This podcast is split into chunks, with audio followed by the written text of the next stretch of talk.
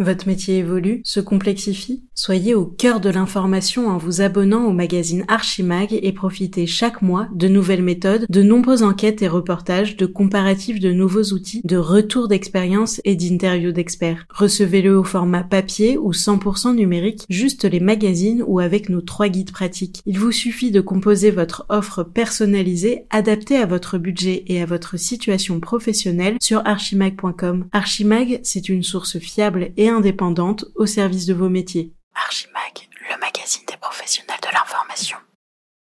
La conservation des archives est devenue un enjeu militant, une forme d'activisme chez les féministes depuis quelques années.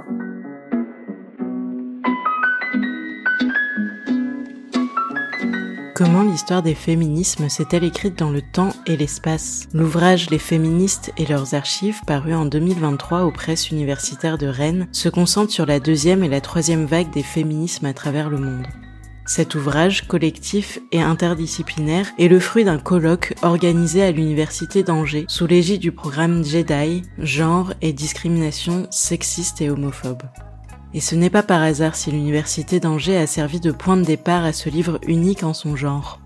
En plus d'accueillir le centre des archives du féminisme, l'université et plus particulièrement sa bibliothèque va bientôt héberger le premier musée des féminismes. Je suis Sivagami Casimir et pour les podcasts d'Archimag, j'ai rencontré Christine Barr. Historienne, spécialiste de l'histoire des femmes, du genre, du féminisme et de l'antiféminisme, elle a co-dirigé l'ouvrage Les féminismes et leurs archives. Elle préside aussi l'association Archives du féminisme et co-préside la FEMUSE, l'association pour un musée des féminismes. Elle revient sur la notion d'archives des féminismes, mais aussi sur le fonctionnement du centre des archives d'Angers et la genèse du futur musée. Je ne vais pas rentrer dans tout un développement compliqué sur les définitions des féminismes. Il y a toujours une pluralité de définitions dans le temps et dans l'espace. Et ma posture d'historienne n'est pas du tout de dire euh, au public voilà ce que c'est le féminisme. Euh, c'est plutôt de donner à voir et à lire ce que sont les féminismes dans toute leur euh, diversité en montrant que euh, la définition est justement problématique.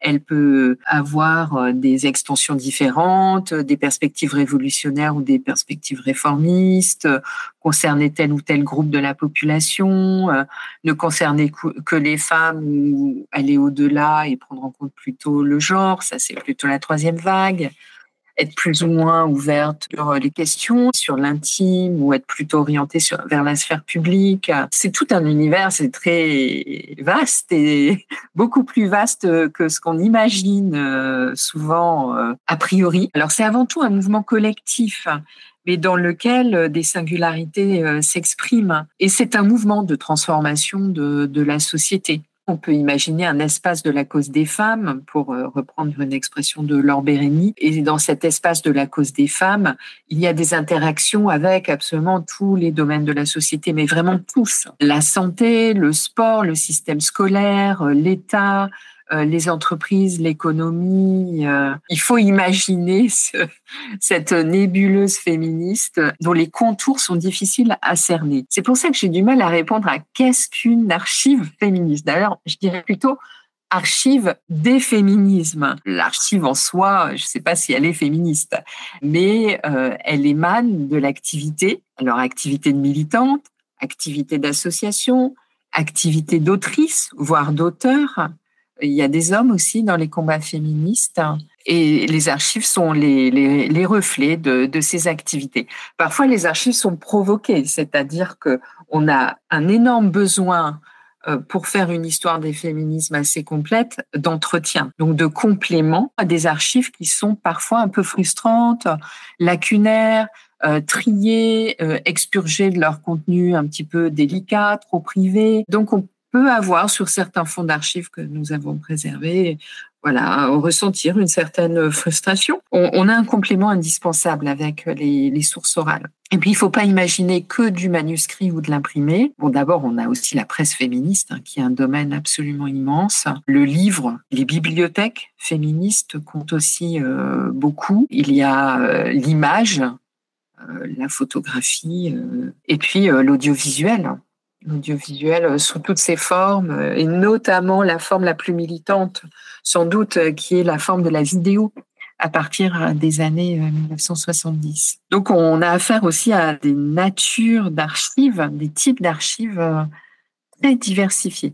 Mais en gros, pour vous répondre simplement, les archives féministes, par exemple, telles qu'on les classe au Centre des archives du féminisme à Angers, c'est soit des archives de, de personnes, personnalités, soit des archives d'associations.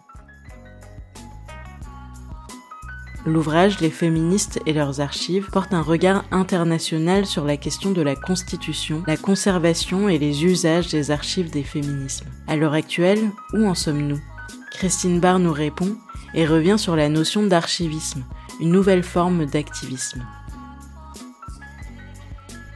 Si l'histoire des femmes et des féminismes s'est beaucoup développée euh, un petit peu partout dans, le monde, cette histoire, elle prend appui sur des archives qui sont inégalement conservées, inégalement valorisées. Et depuis quelques années, il y a vraiment une conscience partagée de la nécessité de faire quelque chose et de faire quelque chose en urgence pour euh, améliorer euh, bah, l'état de la documentation, l'état des archives, pour mieux écrire aussi l'histoire des féminismes, une histoire plus complète, une histoire qui ne serait pas seulement l'histoire des courants dominants des féminismes ou des courants qui euh, sont les plus compatibles avec les pouvoirs en place, voilà, donc euh, c'est le tournant qu'on a appelé euh, le tournant de l'archivisme.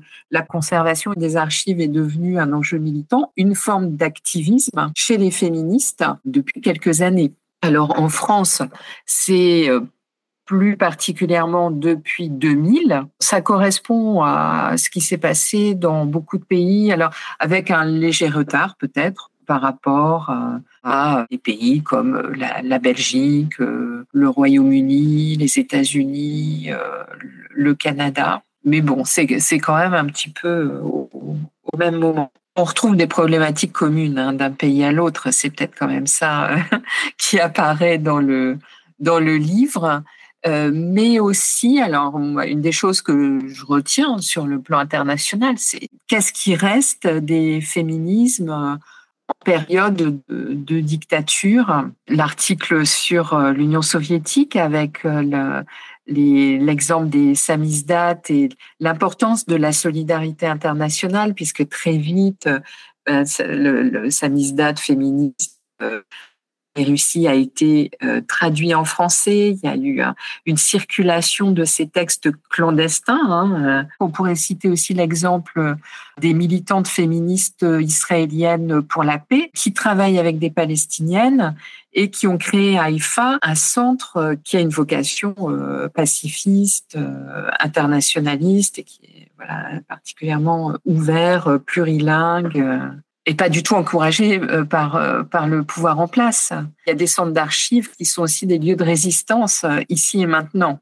La situation, alors pour des, pays comme la France, est, assez différente. Et le clivage principal qu'on retrouve, c'est la tension entre l'institutionnalisation que font les archives publiques et puis les centres qui veulent être autonomes et être directement utile et rester complètement partie prenante de cette euh, vie associative féministe. Alors c'est un peu l'exemple de Archives Recherche et Culture lesbienne qui est développé dans, dans le livre. Finalement, en, France, on a, comme dans d'autres pays, hein, une troisième voie hein, entre l'État, euh, le système des archives publiques et les archives associatives, ben, on a développé à Angers un centre dans, dans une université. Et, et ça, on découvre aussi en, dans, dans le livre que c'est une voie assez ancienne, puisque ce sont souvent des historiennes féministes qui ont pris appui en Angleterre et aux États-Unis, surtout aux États-Unis, où il existe une université féminine euh,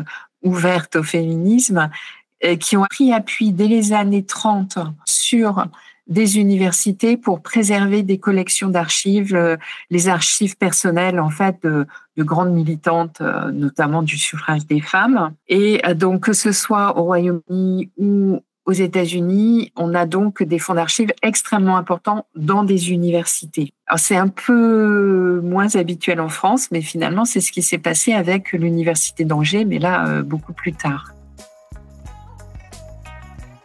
L'histoire du Centre des archives du féminisme a débuté en 2000 et partait d'un constat. À Paris, la bibliothèque spécialisée Marguerite Durand était saturée et déplorait la perte d'archives. Le centre a donc pris place au sein de l'Université d'Angers où Christine Barr enseignait déjà. Il est installé au sein de la bibliothèque universitaire de Belleveille sous l'égide de l'Université d'Angers. Donc le centre, administrativement, c'est l'Université d'Angers. Donc donner un fonds d'archives, c'est donner à une université. Ça paraît être un élément assez rassurant, hein, euh, contrairement aux, centres associatifs euh, d'archives qui peuvent être assez fragiles comme peut l'être la vie associative. Une université, euh, bon, c'est pérenne, c'est solide, c'est voilà, une institution, sans être euh, complètement une, institution type archives nationales. Là, c'est un centre d'archives spécialisé, donc de, de taille humaine, et il a été créé par un partenariat entre l'Université d'Angers et l'Association Archives du féminisme.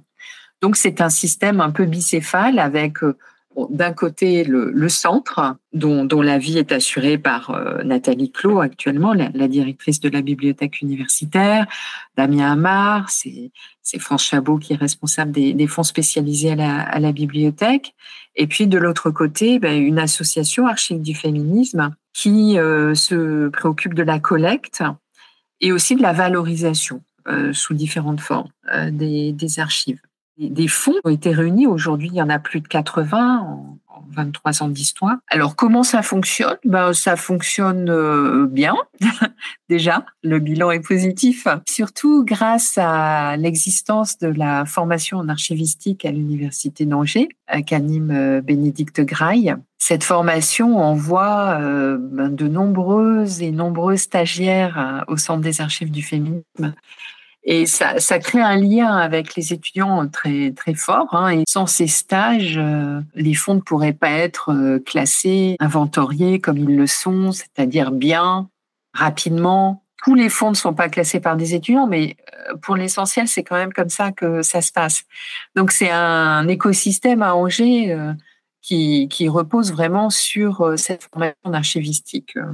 Alors maintenant, on voit des, des fonds qui arrivent presque tout seuls à Angers parce que le centre est maintenant assez connu. Voilà, il y a des féministes qui disent ah ben, je vais donner mes archives à Angers. Voilà, euh, elles savent que c'était ça le but, hein, savoir que ben, existe une solution et une bonne solution. Je trouve que c'est une voie très très intéressante d'être dans, une université parce qu'on on a l'enseignement, on a la recherche, on a des bibliothèques, on a une liberté, on a une marge d'initiative dans, les universités et ce sont de, beaux endroits, enfin quand, les universités sont ouvertes, hein, de, beaux endroits pour, euh, pour développer des choses et puis pour la valorisation, euh, c'est trouvé aussi confirmé par euh, bah, la possibilité de créer un musée virtuel sur l'histoire des femmes.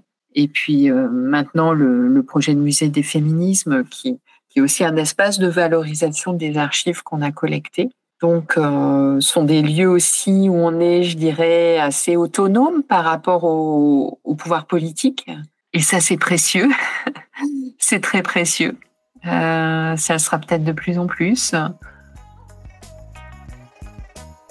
La France compte plusieurs milliers de musées, mais aucun n'est consacré aux luttes pour le droit des femmes. L'association AFEMUSE a pour mission d'accompagner l'ouverture du musée des féminismes à Angers au printemps 2027. Christine Barr revient sur la genèse du projet et le développement de ce nouveau lieu. Alors le projet de musée, d'une certaine manière, c'est un, vieux projet puisque en 2001, euh, à Paris, à l'époque, euh, on avait créé une, association euh, de préfiguration d'un musée. Alors à l'époque d'histoire des femmes, qui se serait situé à Paris, qui avait été accepté par la municipalité et par Bertrand Delanoë, qui était maire de Paris. Il l'avait annoncé le 8 mars 2002 et ensuite, il ne s'est plus rien passé. Donc l'association a fini par se dissoudre. On s'est consolé en créant un musée virtuel à l'université d'Angers, Muséa. Et puis, euh, moi, j'avais gardé en tête, euh, voilà, l'intérêt de, créer un musée. Les recherches sur l'histoire des femmes se sont beaucoup développées en France, comme dans beaucoup de pays, euh, à partir des années 70. Est restée cette anomalie finalement de ne pas avoir de musée alors qu'il existe des women's museums euh, un petit peu partout euh, sur tous les continents. En France, on n'avait rien, hein. peut-être parce qu'en France, on a une tradition assez étatique et il y a moins de place pour l'initiative privée, mais euh, voilà, en tout cas, on n'avait rien.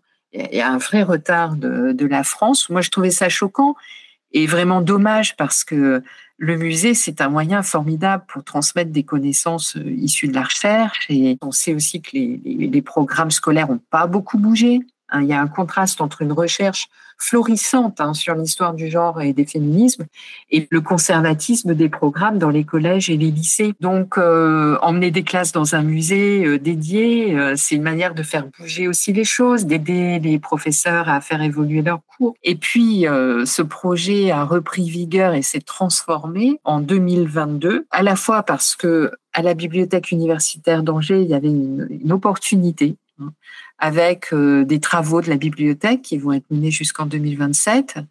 Et la directrice de la bibliothèque, donc Nathalie Clot, avait envisagé un espace de valorisation du Centre des archives du féminisme. Donc on n'a pas tout de suite pensé musée, on a plutôt pensé euh, espace de valorisation d'archives pour les présenter de manière permanente. Aussi parce qu'on avait constaté dans les années précédentes qu'il y avait une demande de visite du Centre des archives du féminisme et que montrer des compactus, c'était pas, pas extraordinaire.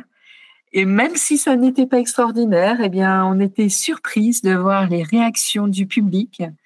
Euh, J'ai vu des visiteuses les larmes aux yeux euh, parce qu'on leur racontait des histoires autour de ces archives de femmes qui s'étaient battues, qui n'avaient pas vu euh, avant leur mort euh, le succès de leur grande bataille, par exemple, pour le droit de vote. Euh, il y avait, oui, des, des réactions d'émotion assez fortes, puisqu'on pouvait montrer euh, les sortir des boîtes, mais enfin, c'est, voilà.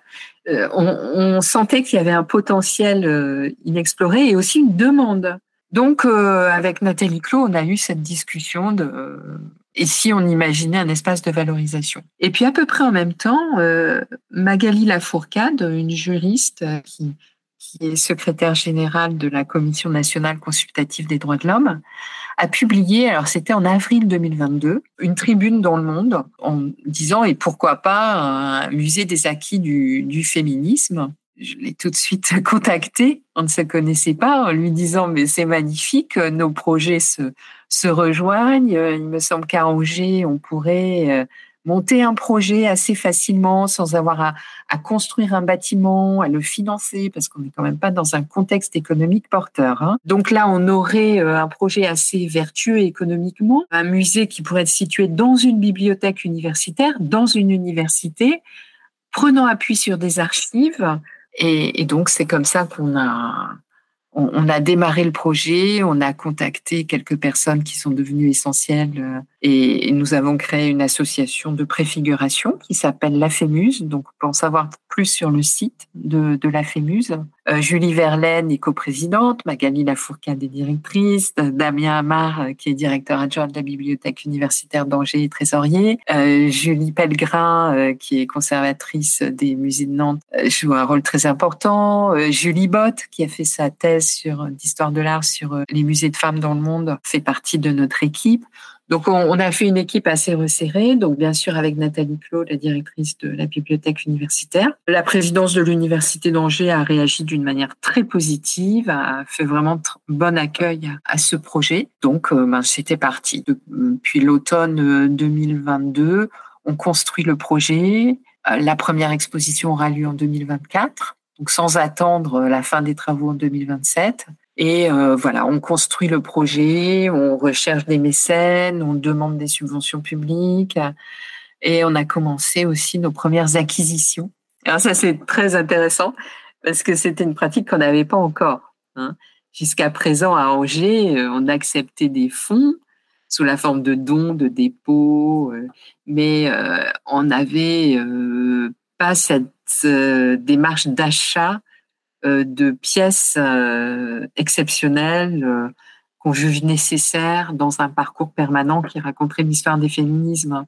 On sent bien qu'on a besoin aussi d'aller vers euh, cette sphère euh, marchande hein, euh, pour aller vers des visuels ou des objets. Donc ça change un peu notre logique parce que jusqu'à présent, on faisait attention à ce qui va apporter du, du sens, du contenu à l'histoire des féminismes et c'était principalement de l'écrit. Et là, on mesure mieux l'intérêt bah, d'une histoire visuelle des féminismes et de l'émancipation des femmes. Il faut pouvoir raconter cette histoire avec des images, des objets, des peintures, des caricatures, des affiches. Euh. Et là, on lance, euh, alors ça c'est une autre dimension, donc on, procède à des acquisitions. Et par ailleurs, on commence à lancer alors, on lance la première collecte en fait d'objets. On a commencé sur euh, le thème de la première expo Les femmes sont dans la rue. Donc, on collecte des objets ayant été utilisés dans des manifestations féministes en, demandant que soit associé à l'objet euh, vraiment l'histoire de l'objet. La, date, l'usage, la personne. Euh. Et ça, on y tient beaucoup parce que ça, va donner au musée une dimension vraiment participative et le rapprocher de, bah, de la communauté des, féministes. Hein.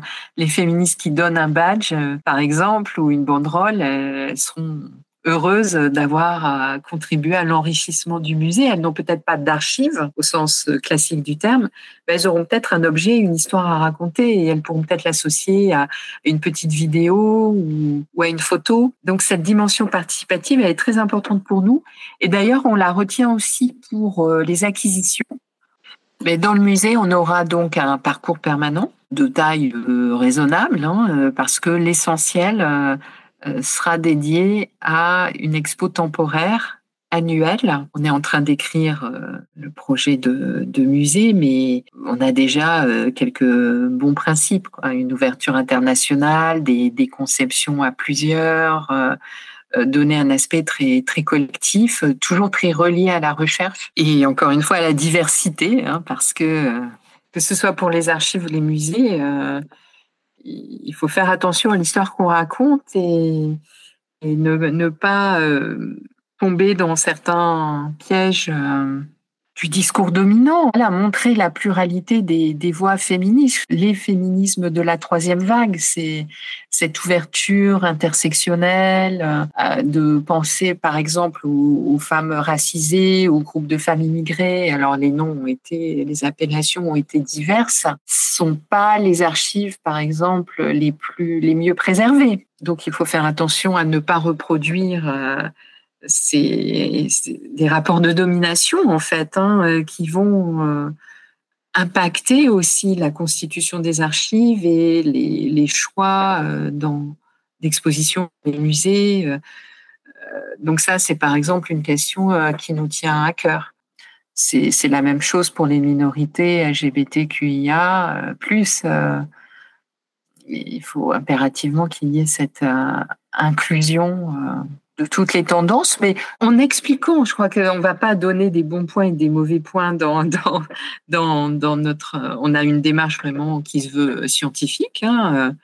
Elle aura sans doute un impact militant, on l'espère, mais c'est avant tout une démarche scientifique de contextualisation euh, euh, des, des, mouvements féministes du passé, mais en essayant d'être euh, exhaustive l'histoire est une réécriture permanente, hein, donc ça se reflète dans la vie des, musées ou dans la vie des, centres d'archives. Il faut avoir cet objectif euh, en tête, que tout le monde que tout le monde ait sa place au musée.